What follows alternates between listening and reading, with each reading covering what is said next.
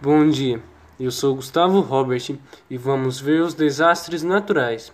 Então vou citar alguns desastres como ciclones, dilúvios, deslizamentos de terra, endemias, epidemias, pandemias, erosão, erupção vulcânica, ciclone tropical, furacão, tufão, incêndio florestal, inundação, queda de meteoro, tempestades, gelo, granizo, raios tornado, tsunami e terremoto.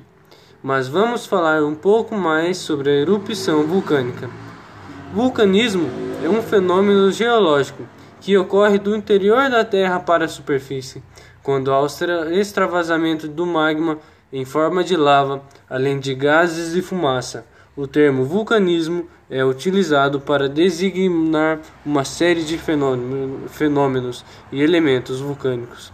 A ciência que tem como objetivo estudar o fenômeno e também o comportamento dos vulcões é a vulcanologia, sendo que o profissional que executa é chamado de vulcanólogo.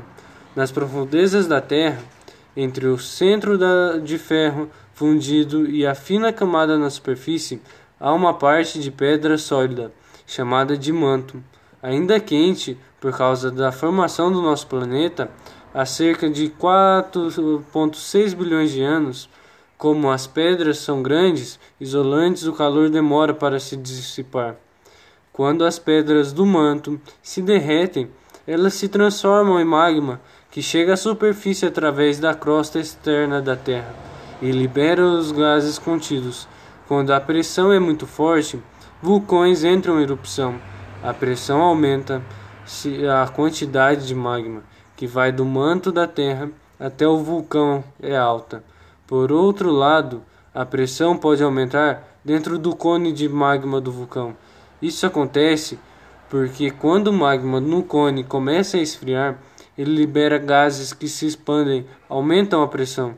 Quando a pressão é muito forte, as rochas que formam o vulcão racham e o magma escapa pela superfície. É a erupção.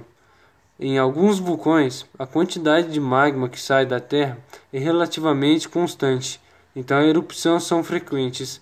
Em outros casos, o magma sobe em bolhas a cada 100 ou até mesmo mil anos.